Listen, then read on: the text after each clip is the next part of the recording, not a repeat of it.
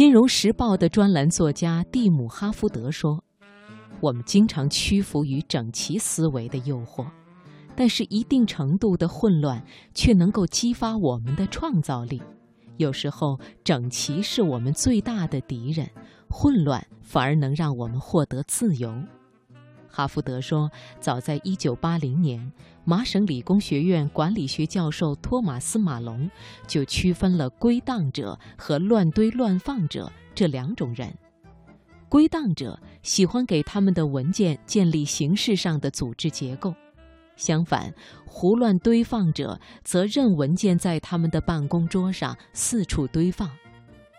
大部分人都以为胡乱堆放会耽误事儿。”归档是非常职业的做法，实际情况却是，爱整理、爱归档的人经常被泛滥无用的文件压得喘不过气来，这就是过早分档造成的恶果。文件一来，归档爱好者就要决定该如何处理，因为把它们留在桌子上显得不整洁，所以就要把它们放在某个地方。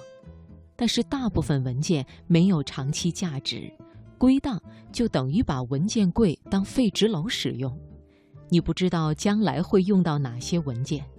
人们在整理时创建的文件夹，其实只是在当时有意义，几个月或是几年之后，连他们的创建者都会感到莫名其妙。而乱堆的人，则会把桌面当作临时的文件存放处。桌子上的一堆文件看似混乱，实际上却是有逻辑的。你刚用过的文件在最上面，好的材料总是在手边，便于取用，用过就扔。乱堆放的人时不时的会抓过一堆文件查看一遍，然后把其中的大部分扔掉。所以，当他们给材料归档时，他们理出的档案内容不多，但是却很实用。哈福德说：“办公室的管理人员不应该让员工整理桌面，因为你看看那些很成功、效率很高、很职业的人，他们通常都很混乱，因为他们在处理混乱的信息流。”美国记者格林菲尔德表示：“爱因斯坦、亚历山大·弗莱明、林肯，这些都是邋遢鬼。”而归档爱好者之所以日子不好过，是因为时过境迁之后，他们做的分类就不管用了。这表明，整洁只有在文件或邮件有着显而易见的结构时才有效。你的桌子很乱，但是财务记录可以很整齐。那么，为什么那么多人都希望把东西收拾得整整齐齐呢？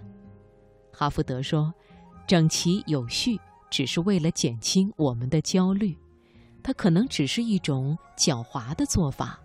明明做的是无用之事，还觉得自己很忙。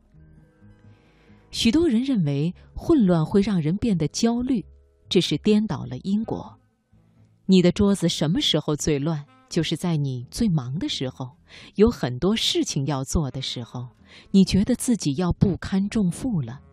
这时。我们把自己的不堪重负怪罪于混乱，而实际上，混乱是你的处境造成的，而不是你处境的原因。当然，哈福德赞美的混乱远不只是工位上的混乱，他更多探讨的是其他类型的混乱，比如即兴发挥、矛盾、粗糙、随机、不完美、模糊。他认为，头脑中的混乱，比如跨学科，能够孵化洞见，有助于生成联想。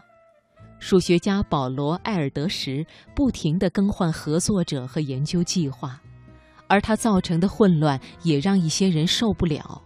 比如，半夜他要是饿了，就会不停地敲锅，直到有人给他送来食物。